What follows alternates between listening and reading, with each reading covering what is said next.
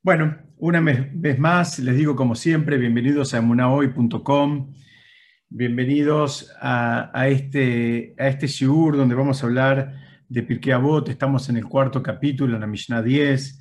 Este shiur fue eh, preparado y lo estamos dando eh, con la cabana de que sea Lelun Ishmat, Ayala Bat y Moshe Haim Ben Naomi, que sea para elevación de almas, de las almas de estas dos personas, quien eh, a quien quisimos mucho. Esta, esta Mishnah, vamos a leerla rápidamente. Dice, Rabbi Meir dijo, minimiza tus actividades comerciales y ocúpate de la Torá. Sé de espíritu humilde ante toda persona si descuidares el estudio de la Torá, tendrás que enfrentar numerosas causas para descuidarla. Mas si te esfuerzas mucho en la Torá, hay abundante recompensa para darte. Este es un poquitito el enunciado de la Mishnah, que es una Mishnah que se sube un poco y va, va agregándole como, yo, a mí me gusta una expresión de que son como capitas de cebolla, a conceptos que ya estudiamos en otra oportunidad, pero hay, una, concatenación. Entonces, eh, acá vemos que dice, de entrada dice, minimiza tus estudios de Torah, perdón, minimiza tus actividades comerciales y ocúpate de la Torah. Vamos a ver de a poquito de qué se trata, pero primero antes de entrar, como siempre, antes de entrar en la Mishnah misma, como es la primera vez que estamos mirando eh, o estudiando una Mishnah de Rabbi Meir, vamos a decir algunas palabras que nos den alguna eh, información acerca de, quién era este, eh, este sabio que nos está trayendo esta, esta Mishnah. ¿Saben quién es Rabbi Meir? Es el famoso Rabbi Meir Baalanés, el, el, hacedor, famoso hacedor de milagros. Él fue uno de los eh, alumnos de Rabbi Akiva y también estudió con otro sabio que se llamaba Elisha ben Abuyá. Elisha ben Abuyá es un sabio muy, muy grande que lamentablemente en un momento de su vida eh, fue fuertemente influenciado por la cultura griega y se fue del camino, se fue del camino de la Torah. Es decir, si bien, fíjense, había sido compañero de estudio de Rabí Meir, eh, en, un momento esta persona, digamos, eh, se, desconecta del mundo de, Torah y eh, se fue un poco, eh, digamos, enseguecido por toda la cultura griega. Y de una manera muy interesante, el Talmud lo deja de llamar con su nombre, que es Elisha Ben Abuyam, y lo empieza a llamar el Ajer. El Ajer quiere decir el otro. Entonces van a encontrar en el Talmud muchas veces enseñanzas en nombre del Ajer, pero digamos, ni siquiera se lo nombraba porque él se había terminado yendo del camino. Rabí Meir estudiaba con él y en un momento fue criticado por eso. Y él, en, el tratado eh, Hagigá, en la página 15, él atestigua que, que él tenía una fuerza, que él podía hacer un ejercicio. Él decía, yo puedo agarrar un fruto, sacar la cáscara y quedarme con el fruto. Digamos, yo puedo quedarme con lo, lo, que, lo que vale de la persona. Y bueno, hay cosas que es verdad, se fue del camino. Lo que Rabbi Meir estaba diciéndole a sus colegas y a sus compañeros de estudio, en realidad es lo mismo que venimos estudiando en Pirkei Avot y que venimos diciendo en este espacio, ¿no? esa capacidad de aprender de toda persona. Lo que pasa es que ahí era un poco más escandaloso porque la persona se había ido del camino. Pero lo que él dijo, dice, miren, yo me entrené en hacer este ejercicio de cuando quiero comer un fruto, me fijo bien cuál es la parte del fruto y cuál es la parte de la cáscara, qué es lo principal y qué es lo accesorio, qué es lo desechable y qué es lo que sí me tengo que quedar. Y eso es lo que él les dijo, entonces él, digamos, siguió estudiando y siguió, digamos, en contacto con Elisha Ben Abuyá, que era llamado, eh, digamos, el Ajer, justamente por haber seguido del camino. Entonces, eh, fíjense que tan grande es Rabí Meir eh, que cuando en las Mishnayot no se menciona el autor, Cuando una Mishnah, en el Talmud estoy hablando, no dice quién es el autor, es porque por default era Rabbi Meir el que estaba hablando. O sea, Rabbi Meir era eh, a priori el, gran enunciador de conocimientos de Mishnayot. Y justamente cuando no era él, se menciona quién es el que lo dijo. Pero si no se menciona nada, ya se entiende que la Mishnah se está refiriendo a Rabbi Meir. Para dar un poquitito más de información acerca de la vida de Rabbi Meir, cuenta también ahí el, el, eh, el, Talmud en la, Gemara, que él eh, ganaba tres, tres, monedas diarias, o sea, básico, una, una, remuneración básica. Él se dedicaba a escribir libros de Torah, Tefilim, Mezuzot, era escriba. Y con las tres monedas, dicen que con una de las monedas comía él y su familia, con otra, digamos, afrontaban los gastos que tenían que ver con la casa, con la, ropa con la compra de la ropa, en fin, los gastos que habitualmente hay en una familia. Y por, por último, el, con la tercera moneda, él este, aportaba justamente para mantener a otros sabios, a otros talmidei jajamim. Y cuenta que una vez los, los alumnos le preguntaron, bueno, ¿y qué hay con el tema de, de dejarle una herencia a los hijos, ¿no? ¿Qué hay con el tema de, porque al fin y al cabo todos los ingresos se terminaban gastando y diariamente, ¿no? Una, tercera parte, como dijimos, en comida y bebida, una tercera parte en los gastos que tenían que ver con el, eh, digamos, los gastos familiares de ropa y, y, demás, y una tercera parte se donaba. Entonces acá, en este esquema, no había capacidad de ahorro, o mejor dicho, había capacidad de ahorro, pero no, no se estaba haciendo uso de ella, porque se la dedicaba toda para el consumo o para la caridad. Entonces él le, digamos, eh, le contestó con una frase que decimos siempre en el Birkat Amazon, que está, digamos, en boca del rey David. Él dijo, Lo raiti tzadik neesab. Dice, el rey David dijo, nunca vi a un tzadik, a una persona eh, justa, a una persona sagrada, a una persona elevada, que haya sido abandonada. ¿Abandonada por quién? Por Hashem. Lo que estaba diciendo, eh, digamos, el rey David es que en definitiva lo que les quiso explicar Rabí Meir a sus alumnos, apoyándose en esta enseñanza del rey David, es que no es, ustedes saben que no es una mitzvah esto dejar una herencia, no es, eh, digamos, no es algo que, hay que hacer. Eh, y que justamente, dice, ¿por qué? Porque si, si, si los hijos llegan a ser, digamos, eh, son personas justas, personas elevadas, que el padre no se preocupe, porque a los hijos no van no les va a faltar nada, porque así funciona. Si, los, si son personas de bien, Hashem se ocupa de ellos, no, no los va a hacer sufrir. insisto, no les va a faltar nada. Y si Hasbe Shalom, los hijos no van por el buen camino, muy bien, así explica el Talmud, cada, cada peso, cada moneda que el padre les dejó y los hijos la gastan, digamos, en cosas que son, eh, eh, digamos, por decir de una manera, incorrectas, dice muy bien, cada uno de esos pesos mal gastados por el hijo eh, van en deterioro del nivel espiritual del padre, mismo que ya no esté en este mundo. Es decir, imaginemos un esquema que el padre falleció hace cinco años y el hijo sigue gastando su dinero, digamos, de una manera equivocada, de acuerdo a los patrones de la Torá, sigue malgastando el dinero. Dice, cada vez que el hijo sigue malgastando, está hundiendo espiritualmente al padre, aunque el padre ya no esté en este mundo. Entonces, ahí entendemos por qué Rabbi Meir, digamos, no se preocupaba demasiado en, en esto que tiene que ver con, con dejar una herencia y en, y, en, y en, el ahorro y demás. O sea, eran personas de emuná, hace falta mucha emuná para vivir así.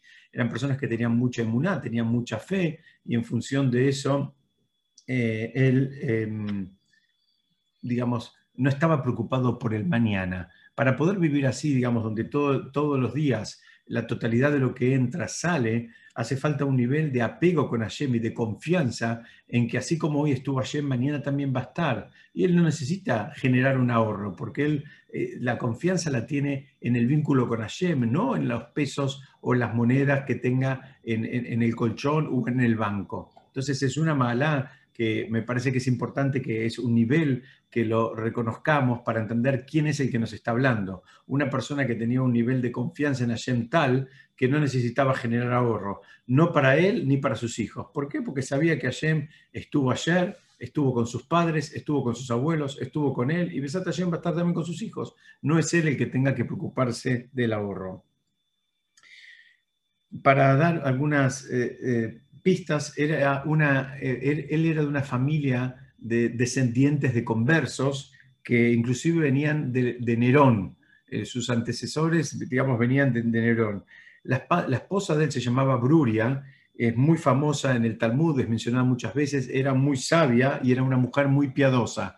Y en más de una oportunidad fue la esposa la que, mismo que Rabí Meir, siendo un hacedor de milagros un gigante espiritual, era la esposa eh, digamos, eh, la que lo terminaba eh, de calibrar, por, decir una, por decirlo de una manera, haciéndole el calibrado ese fino que a veces si uno no tiene a alguien con esa sabiduría al lado, puede llegar a tropezar. La historia famosa que trae el Talmud es este, en relación, tenía unos vecinos que lo molestaban todo el tiempo a, a, a Rabbi Meir y lo provocaban y lo molestaban todo el tiempo. Entonces, en un momento él le hace un comentario a la esposa como diciendo que iba a hacer tefilá, iba a rezar para que Hashem se lo lleve directamente, digamos, para, para, liberarse de esa molestia que le causaban estos, estos vecinos. Y la esposa le dio esa famosa, digamos, respuesta que le dijo, mirá,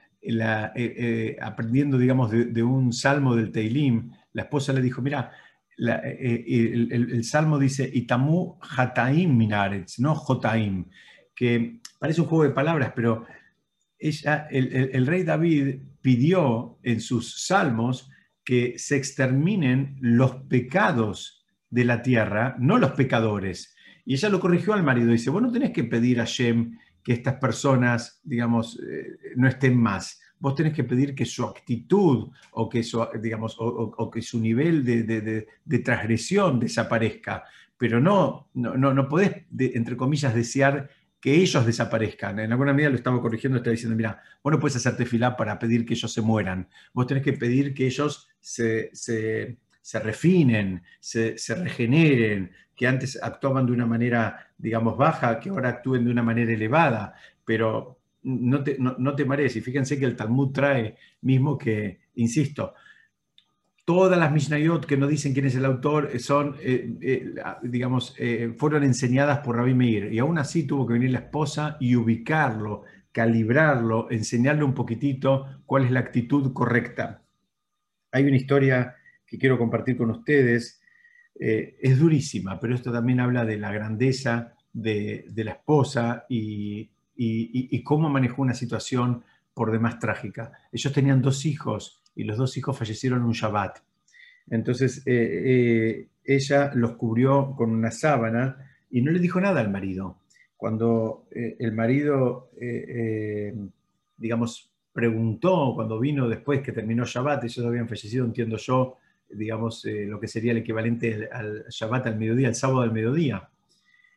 Entonces ella le preguntó, si alguien tiene un depósito de otro y el dueño viene a reclamarlo, le hizo una pregunta como, si se quiere, alágica, una pregunta de ley. Le dijo, mira, si alguien le dejó algo en, carácter de depósito al otro, ¿no? y, ahora el, titular viene eh, y, se lo pide de vuelta, dice, el, que lo está custodiando, ¿se lo tiene que dar o, puede reclamar e intentar quedárselo? Entonces Rabin le dijo, no, mira, eh, por supuesto, se lo tiene que dar, si es del otro, lo tengo en carácter de depósito, me lo dejó por un tiempo. Entonces dice que en ese momento la esposa le mostró la cama, dice, y cuando Rabí Meir vio lo que estaba pasando, empezó a perder la, compostura y ella lo ayudó y eh, le, le explicó digamos, usando un poquito esta metáfora, diciéndole que habían venido a retirar el depósito que ellos estaban custodiando. Fíjense la grandeza de esa mujer, cómo eh, eh, lo, acompañó y, guió a uno de los sabios más grandes de la Torá, cómo lo complementó, eh, inclusive en, acá vimos en dos situaciones muy dispares, una muy trágica como puede ser la pérdida no de uno, sino de dos hijos el mismo día y al mismo tiempo, y la otra en una situación donde, eh, insisto, si uno no tiene alguien que lo, que lo guíe, fácilmente puede tropezar y mismo alguien de calibre como era Rabbi Meir. Entonces, Rabbi Meir eh, nos enseña, eh, hay muchas historias de él en el Talmud, yo elegí una más para compartir con ustedes, eh, digamos, de, la importancia de lo que es el shalom. Nosotros ya hablamos en otras oportunidades la importancia que tiene el shalom, es una de las, de las digamos, tefilot, que una de las plegarias que los sabios de la mm, Gran Asamblea entendieron que debíamos hacer, y la debíamos hacer varias veces por día, pedir porque haya shalom, porque haya shalom entre las personas, porque haya shalom entre las naciones, porque haya shalom en el mundo, si quieren, desde lo más chiquitito, adentro de la familia, hasta lo más grande entre los distintos países. Y eh, hubo una historia donde, que trae el Talmud, es una historia también conocida, donde eh, una mujer que iba habitualmente a un shiur de Rabbi Meir, eh, una vez se demoró en volver a su casa, justamente porque estaba en el shiur, no es que estaba, digamos, este, en, el bar. Pero el marido aparentemente ya le había advertido que no le gustaba que ella se demore, que llegue tarde. Entonces el marido se, se, enojó mucho y le dijo que no le iba, digamos, no le iba a dejar entrar de vuelta a su casa hasta tanto ella no le escupa en la cara a Rabí Meir. Flor de, digamos, este, flor de requerimiento, de requisito que le puso el marido como para permitirle reingresar a la casa, pero este fue lo que, lo que él le pidió. Y ahí cuenta la Gemara que esta historia llegó a, oídos de Rabí Meir, y Rabí Meir, eh, ¿qué hizo? Le dijo, le pidió, eh, le pidió que le escupa en los ojos supuestamente para aliviar una infección que tenía. Y los, los alumnos le preguntaron, ¿hasta ese nivel llega? ¿No? Porque él, digamos, estuvo eh, dispuesto y, la mujer lo terminó haciendo. Él le disfrazó la situación de, de, una, de que necesitaba para curarse de una infección en la vista, eh, necesitaba que, poner, que le pongan unas gotas de saliva, entonces le pidió a ella que, que le escupa y de esa manera estaba cumpliendo con el requerimiento del marido y podía volver a su casa, digamos, y conseguía shalom, y por el otro lado, digamos, eh, nadie estaba mintiendo porque lo que el marido exigió que se haga se estaba terminando haciendo. Y ella, ahí los alumnos le preguntan, ¿cómo es esto? Uno de los gigantes eh, de la generación y de la historia de la humanidad, uno de los gigantes en Torah, y ahora, digamos, siendo escupido en la cara por una mujer, ¿qué, qué es lo que pasa acá? Y él le dijo, miren, si ustedes se acuerdan del procedimiento que había para una mujer, lo, que se llama la mujer sotá, una mujer que era sospechada, eh, digamos, de haber hecho, eh, digamos, este, adulterio, de haber cometido adulterio, había que tener una serie de, condiciones, el marido le tendría que haber advertido, y en fin, la mujer, aunque le digan, mirá, no quiero que vayas a tal lugar con tal hombre, aún así lo fue, y había testigos, en fin, una serie de condiciones que no quiero entrar ahora al caso pero había un procedimiento que era que el procedimiento terminaba que se escribía el nombre de Hashem, se lo ponía en una vasija junto con un, agua ahí en el beta migdash, el procedimiento, se borraba el nombre de Hashem y después la mujer tomaba el agua. El, o sea, el, nombre de Hashem se borraba por, el efecto del agua simplemente, ¿no? O sea, se, escribía en un, en un papiro y al ponerlo en agua se borraba el nombre de Hashem y de esa ceniza se hacía se hacía como una bebida que se le daba de tomar a la mujer. En dos palabras, ese era el procedimiento. Si la mujer era este, culpable, así explica el Talmud, ella terminaba falleciendo, no necesariamente en el momento, podía inclusive fallecer un poquito más adelante, de acuerdo al nivel de mitzvot y de cumplimiento de Torah que la mujer tenga. Y por el otro lado, si la mujer era absolutamente inocente, eh, dice que el, Talmud dice que la mujer quedaba embarazada eh, a través de esas mismas aguas. Entonces, lo que Rabbi Meir les dijo, miren, Hashem mismo está dispuesto a borrar su nombre. Ustedes saben que en, otras circunstancias, en otros contextos, está prohibido borrar el nombre de Hashem. Si una persona, digamos, está escribiendo, por ejemplo, una mesusá y se equivoca en el nombre de Hashem, ya esa mesusá no la puede borrar y arreglar, sino que bueno, la tiene que enterrar y empezar de vuelta, porque está absolutamente prohibido.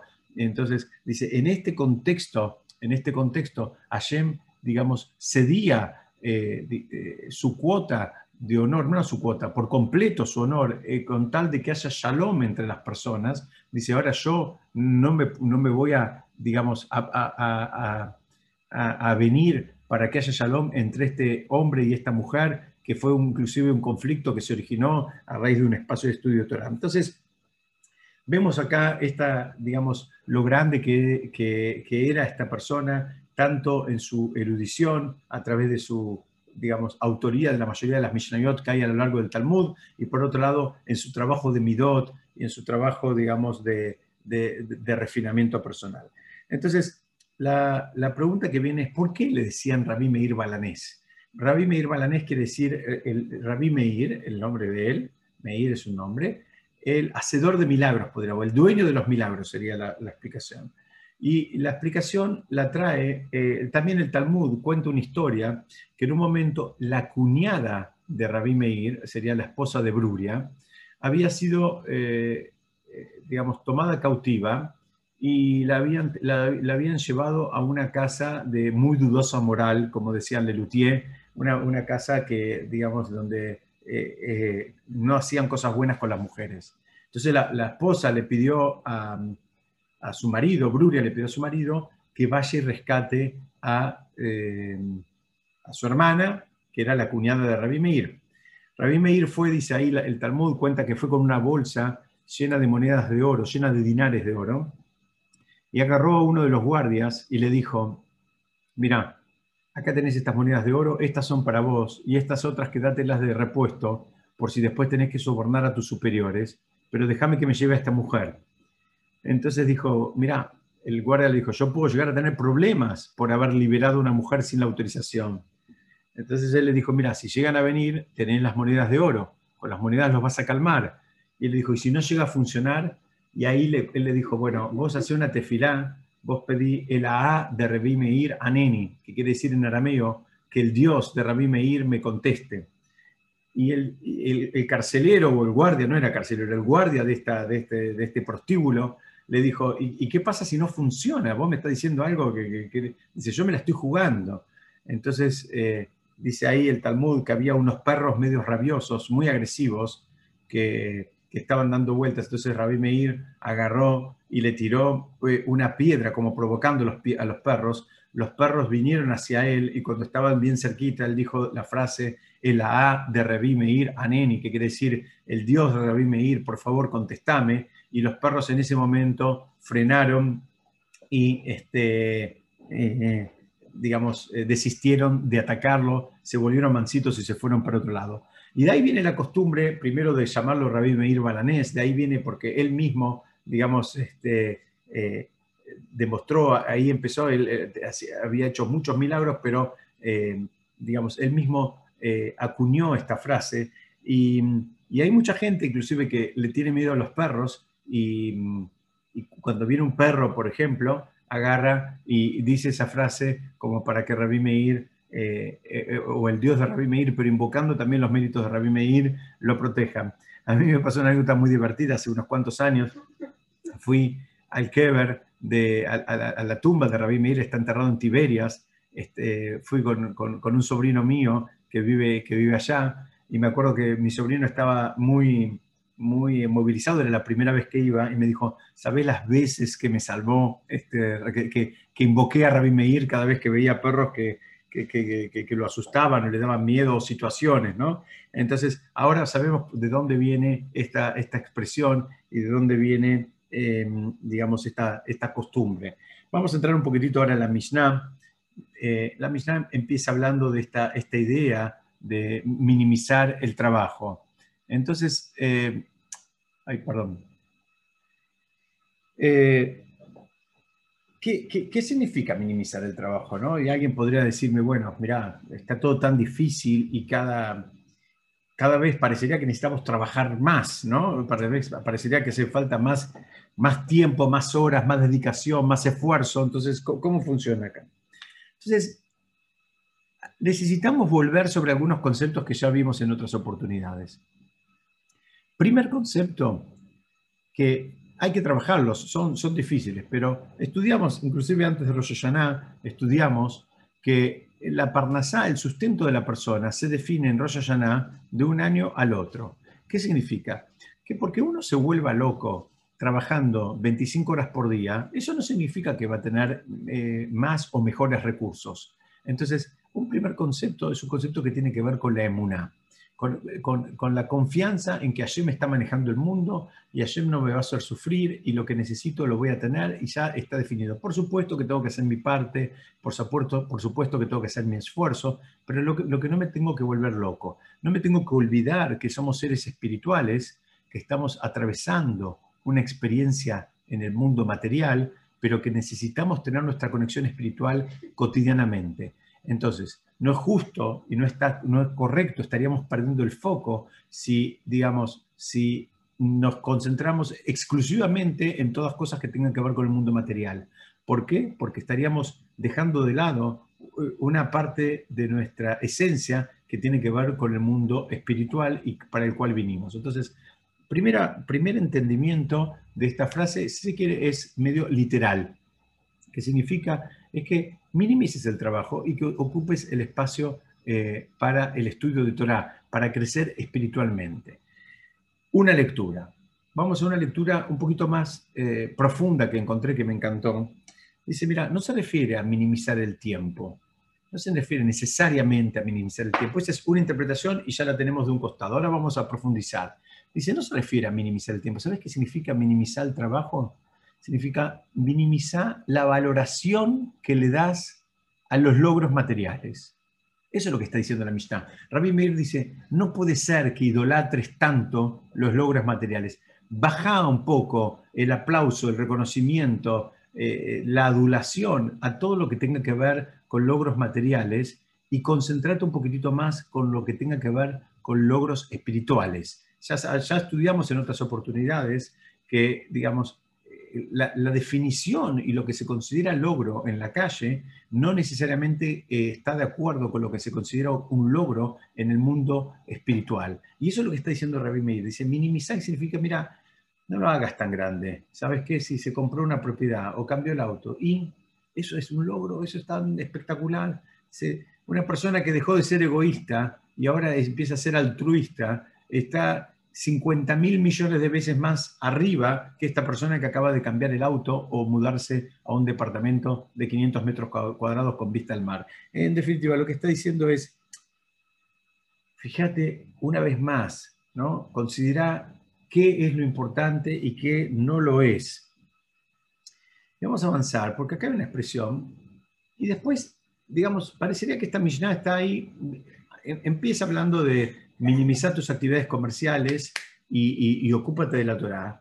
Pero en el medio hay una frase que dice, sé de espíritu humilde de toda persona. Y después sí, la Mishnah, ¿no? Como está ahí, la pueden ver en pantalla, dice, si descuidar es el estudio de Torah, tendrás que enfrentar numerosas causas, etcétera, etcétera, etcétera. Dice, ¿qué pasa acá con la humildad acá en el medio? ¿Qué pasa? Aparte, es un concepto que ya lo habíamos visto en Pirkei Avot, ya veníamos estudiándolo, este concepto de la humildad. Entonces, ¿Qué, pasó acá que agregó lo, de la humildad? La pregunta es, ¿qué hace la humildad acá en el medio de la Mishnah? Y claramente lo que está diciendo Rabbi Meir es siempre, siempre tenés que mantener la, la, actitud de humildad. Mismo frente a aquellas personas que todavía, digamos, no están en, el, en, el, en, la órbita espiritual. O sea, vos podrías pensar que, bueno, como vos sí estás en la órbita espiritual y el otro no, podrías creértela, podrías creerte, digamos, más que otro, podrías creer que estás a, otro nivel. Entonces, lo que él dice, mira, eh, nunca tenés derecho, nunca tenés derecho a, a actuar de una manera, digamos, altanera frente al compañero. Aunque hayas conseguido hacer, digamos, lo que sugiere la Mishnah, vos conseguiste minimizar las actividades comerciales, conseguiste dedicar el mayor parte de tu tiempo al estudio de la Torah, eso, eso, digamos, no te debería sacar de tu eje de humildad que venimos estudiando su importancia. Quiero compartir una, idea que encontré en un libro en el nombre del, del de Lubavitch, donde él dice, en general vas a encontrar como dos grandes grupos. Están los que estudian Torah como principal actividad y están los que hacen una actividad comercial o empresarial o profesional como principal actividad. Dice ahora, dice, aquellos que hacen la actividad comercial, empresarial o profesional y consiguen minimizarla para tener también su dosis de estudio de Torah, dice, esos son los que se llevaron lo mejor de los dos mundos. Además, ellos son, si lo consiguen hacer de una manera correcta, son considerados inclusive más elevados porque la persona que no interactúa en el mundo material, bueno, tiene desafíos mucho menores. La persona que interactúa en el mundo material tiene desafíos muchísimo mayores. ¿Qué pasa con un cliente, como decimos siempre, cuando un cliente no paga, un proveedor no entrega? En fin, aparecen otros desafíos que la persona que está encerrada y estudiando exclusivamente o estudiando y enseñando tiene, tiene, tiene menores desafíos. Entonces, eh, la, la viene a decir, mira, tenés que controlar la tentación de mirar desde arriba a los demás. Por más que vos lo conseguiste hacerlo, nunca lo hagas. hay otra, hay otra explicación que dice, mira, la persona que consigue hacer cualquier cosa que haga desde un lugar de humildad, y especialmente si es Torah, tiene algunas ventajas adicionales, que ya las estudiamos juntas. Primero, la humildad es como una precondición para, para incorporar la Torah. La Torah busca, digamos, es comparada con el agua. Así como el agua busca los niveles más bajos, va buscando el desnivel, dice la, persona que también tiene una actitud más baja, de mayor humildad, también tiene más chances de incorporar Torah. Es como un prerequisito, si se quiere, como para adquirir niveles elevados de Torah.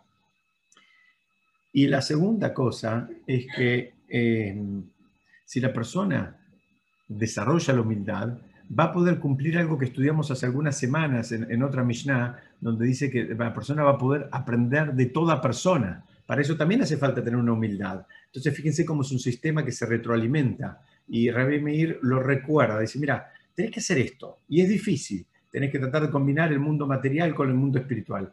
Pero aún si lo lograste, no te la creas. No, creas, no te creas más que nadie. al revés, sentite humilde porque vas a poder seguir aprendiendo, incorporando conocimiento y sabiduría de toda persona con la cual interactúas. Entonces, acá hizo falta que te, recuerde, te refuerce esta idea, porque en tanto y en cuanto esto es un logro realmente espiritual, la persona que puede combinar y combinar de una manera elevada las dos cosas, dice, bueno, cuidado, no pises, no pises el palito. Vamos a avanzar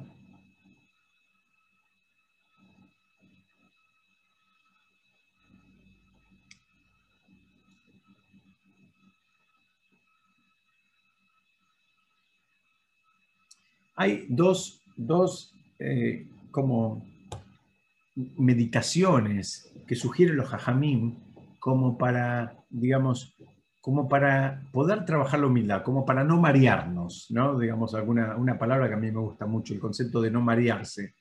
Una, y perdóneme, acá me comí una S, uno es entender que somos un solo cuerpo, que todo a Israel somos un solo cuerpo. Este es un concepto que, que nos cuesta, que nos cuesta sentir que, digamos, el vínculo con el compañero, con el prójimo, con el vecino, nos cuesta sentirlo, pero espiritualmente somos parte de un mismo cuerpo. Entonces, primero, eso, digamos, eh, te debería servir, ¿sabes por qué?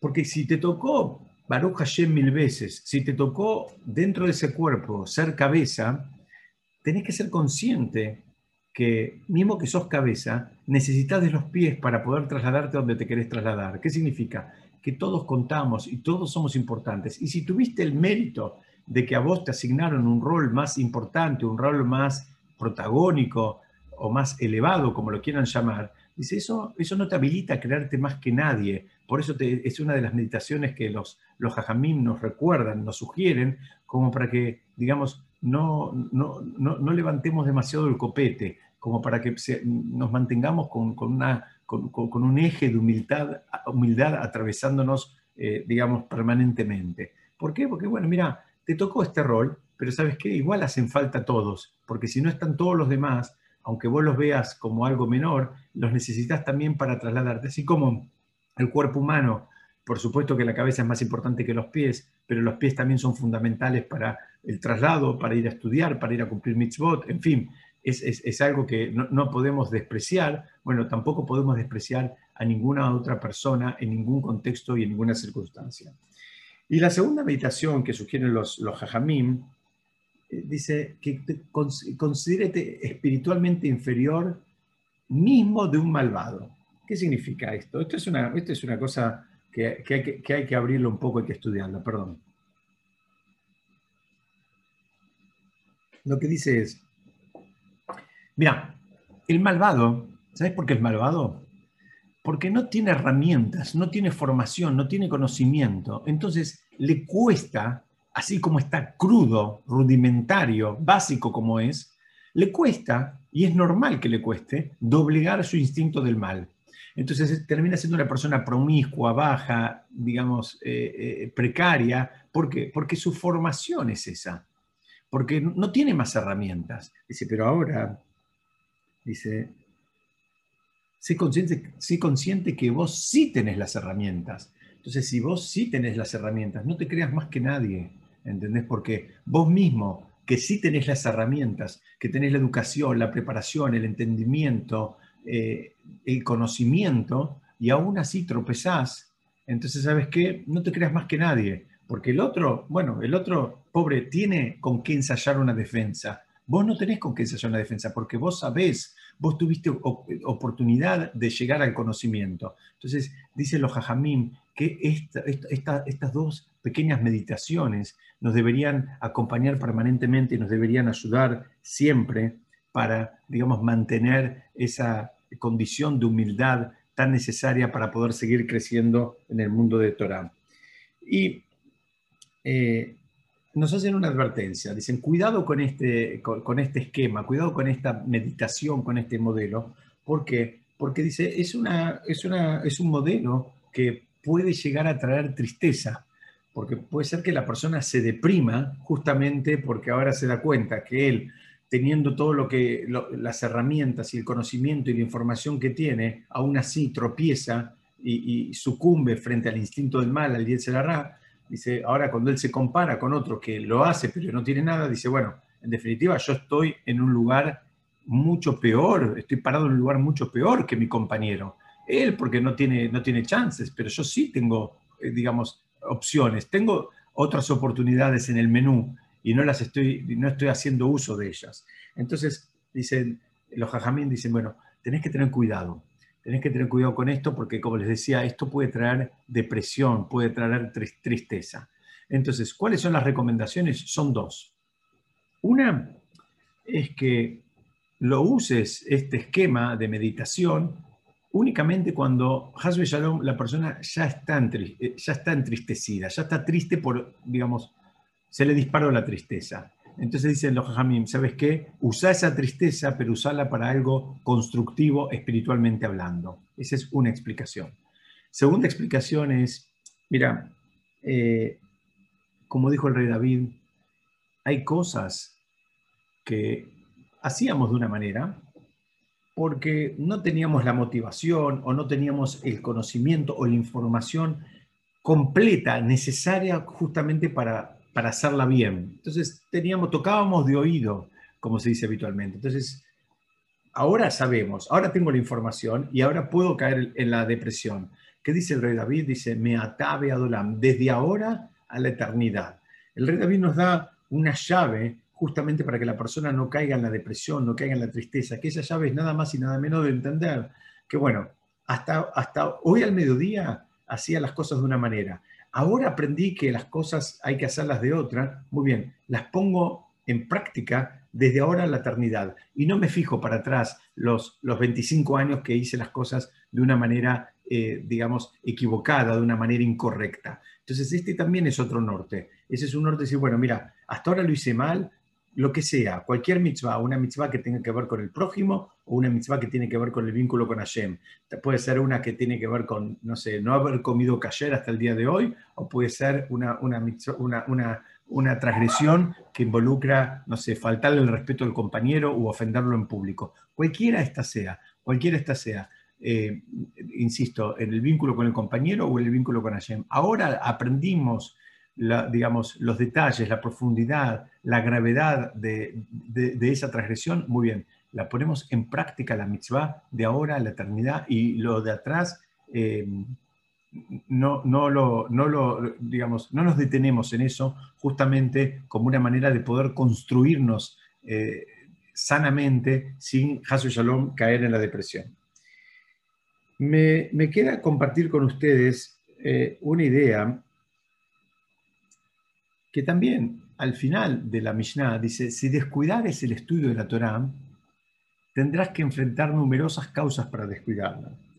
Acá, digamos, ¿de qué está hablando esta Mishnah? La Mishnah te está diciendo, mira, si vos vas a, digamos, limitar el espacio de Torá, por ejemplo, para hacer más negocios, mira, tenés que saber que eso, es un pésimo negocio. ¿Qué significa? Significa que, digamos, lo que está diciendo la Mishnah es que te van a aparecer otras distracciones. No pienses, eh, digamos, lo primero es, no, no podés tomar a, tu espacio de Torah, cualquiera este sea. ¿Se acuerdan que estudiamos? Que nos van a preguntar dentro de 120 años si teníamos un espacio fijo de estudio de Torah. Un espacio fijo significa eso, es un espacio fijo, que, que significa que simplemente que no es la variable de ajuste. No es porque hoy estoy cansado o mañana porque vendí mucho, pasado porque vendí poco y, la semana que viene porque tengo turno con el dentista o una cena de amigos o un cumpleaños o lo que fuere. Es el espacio de Torah y lo defendemos a rajatabla. ¿Por qué? Porque lo valoramos, lo consideramos importante y sabemos que tiene que ver con nuestro crecimiento y tiene que ver con, el, alimento que necesita nuestra Neyamá, el alimento que necesita nuestra alma, justamente para fluir y para, para hacer en este mundo lo que vino a hacer. Entonces, si, dice, mira, si vamos a empezar a descuidar el estudio de Torah por cualquiera de los motivos que di como ejemplo hace un ratito, tenés que saber que te van a venir otra batería de, motivos. No, no, pienses que es únicamente por esos. Hoy dejaste por un turno con un dentista, mañana te va a venir un cliente, después un proveedor, después un plomero, después te va a venir otra cosa. Entonces, dice, vos tenés que hacer tu parte de defenderlo justamente como una valla, como una manera de evitar que empiecen a entrar, digamos, este, motivaciones externas.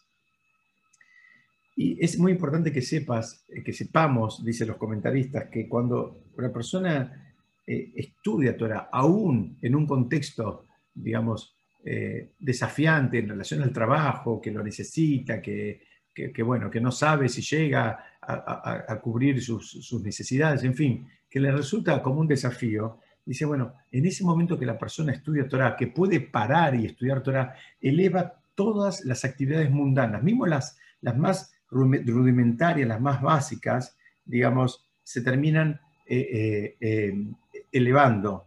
Entonces, em, es muy importante este concepto que, te dice, mira, sabelo, que cuando vos abrís una puerta y empezás a descuidar el estudio de Torah, supuestamente por una cosa, bueno, tenés que saber que cuando abriste esa puerta, te, te, van a llegar un montón de cosas que te van a obligar a, digamos, a descuidar más y más el estudio de Torah. Es como un círculo, en este caso, vicioso, que vos pensás que, bueno, es por una única vez, es por, es, por, esta semana nada más, y después empiezan a aparecer otros motivos, que, porque así funciona esto, es como que le abriste la puertita al ahora mismo, al instinto del mal, para que te empiece, este, eh, digamos, a bombardear y te, te, empiece a tratar de sacar de ese eje. Y dice, y si te, y si te esfuerzas en Torah, dice, ¿qué significa esforzarte? Te estás escapando del trabajo, que requiere un esfuerzo mental muy grande. O sea, no nos olvidemos que nosotros fuimos o estamos siendo educados y vivimos en una sociedad que manda incentivos materiales muy fuertes y todo el tiempo y permanentemente para que cambies el auto, para que cambies las cortinas, para que cambies el celular, para que te mudes de casa, para que tengas determinadas vacaciones. Tenemos incentivos muy, muy grandes en el mundo material. Entonces, el esfuerzo de decir, bueno, yo paro esta carrera, yo me bajo por un ratito, yo no, no, corro, digamos, este, no juego este partido, Dice, bueno, eso eh, eh, dice, fíjense que termina diciendo, eh, si te esfuerzas mucho en la Torah, ¿por qué? Porque reconoce la Mishnah que es, un esfuerzo eso, eso hay que trabajarlo, eso a alguna persona le podrá salir un poquito más natural que a otra, pero es un esfuerzo, ¿por qué? Porque el bombardeo que hay por el otro lado es absolutamente desigual, ¿no? Entonces, eh, los amigos mismos piensan que uno es un tonto si uno no tiene determinados bienes y, no vive determinadas experiencias. Y la sociedad misma nos, nos, lleva, nos lleva por ese lado, entonces te tenés que forzar mucho para conseguirlo dice, hay abundante recompensa para darte. Es interesantísimo porque en, hebreo, bueno, la traducción también se nota, no dice que habrá abundante recompensa, sino que te dice, mira, la recompensa ya está, ya está disponible, es como que está ahí separadita. Hace falta que, justamente que vos hagas tu parte y esa recompensa simplemente se te va a terminar entregando. Entonces, fíjense, esta Mishnah, este Rabbi Meir, cómo los viene a enseñar, un hacedor de milagros, una persona sumamente elevada, autor de la mayoría de las Mishnayot del Talmud, eh, digamos, la, mayoría son las que no tienen, las que no tienen digamos, un autor especificado, es él, nos viene y, nos dice algo absolutamente, parece ser algo simple. dice, mira, minimiza tus actividades comerciales y ocupate de la Torah. Parece una recomendación bastante eh, simple, pero es una cosa sumamente difícil de hacer y él lo reconoce al final, que vas a tener que esforzarte para eso, porque vas a tener que luchar contra vos mismo, contra tu familia, contra los estándares supuestos que tenemos que mantener de cosas y de, y, de niveles de fiestas y de niveles de vacaciones y de niveles de, autos y de viviendas y de ropa y de etcétera, etcétera, etcétera. Es, es un esfuerzo, digamos, de, poder cortar con todo eso. Dice, pero muy bien, aún si lo lograste, te dice, sé de espíritu humilde ante toda persona. No creas nunca que llegaste. Tenés que seguir creciendo y tenés que seguir aprendiendo. Y, y para eso necesitas la humildad como prerequisito para, digamos, para que baje esa, esa dosis de entendimiento del Shamaim, del cielo, y para que vos puedas seguir aprendiendo de toda persona. ¿Se acuerdan cómo estudiamos? Para que puedas seguir aprendiendo inclusive de una persona más joven que vos o una persona que tiene menos pergaminos que vos, pero también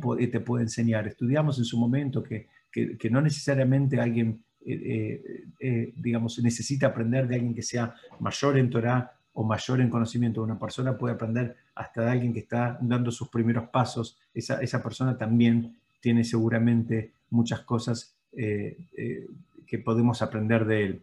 Y acá, digamos, vimos la última parte donde encaja esto de que, mira, cuando ves la puerta y empiezas a descuidar el estudio de Torah, no pienses que lo estás descuidando por este turno con el dentista, porque después te va a aparecer otro turno de otra cosa, te va a aparecer, te va a aparecer un bombardeo digamos, un sinfín de situaciones que te van a tratar de, te va a costar mucho más volver a tu rutina del estudio. Justamente los jajamí me explican, por eso es tan importante el concepto de los espacios fijos y no, no, y, no que, digamos, que lo vayamos manejando sobre la marcha. Cuando la persona tiene un espacio fijo de Torah, esa, en hebreo se llama ese keviut, esa regularidad que él tiene, lo, ayuda a él mismo a organizar su agenda alrededor de ese espacio. Ahora, si una semana eh, el shiur es a la mañana, otra semana es a la tarde, otra semana es a la noche, en fin, va cambiando tanto, bueno, le va a costar mucho más establecer esa regularidad. Bueno, hasta aquí es lo que yo hoy quería compartir con ustedes. Si quieren, eh, yo abro un minutito por si alguien quiere hacer algún comentario, alguna, alguna pregunta. Y si no, Besat Hashem, eh, seguimos estudiando la próxima.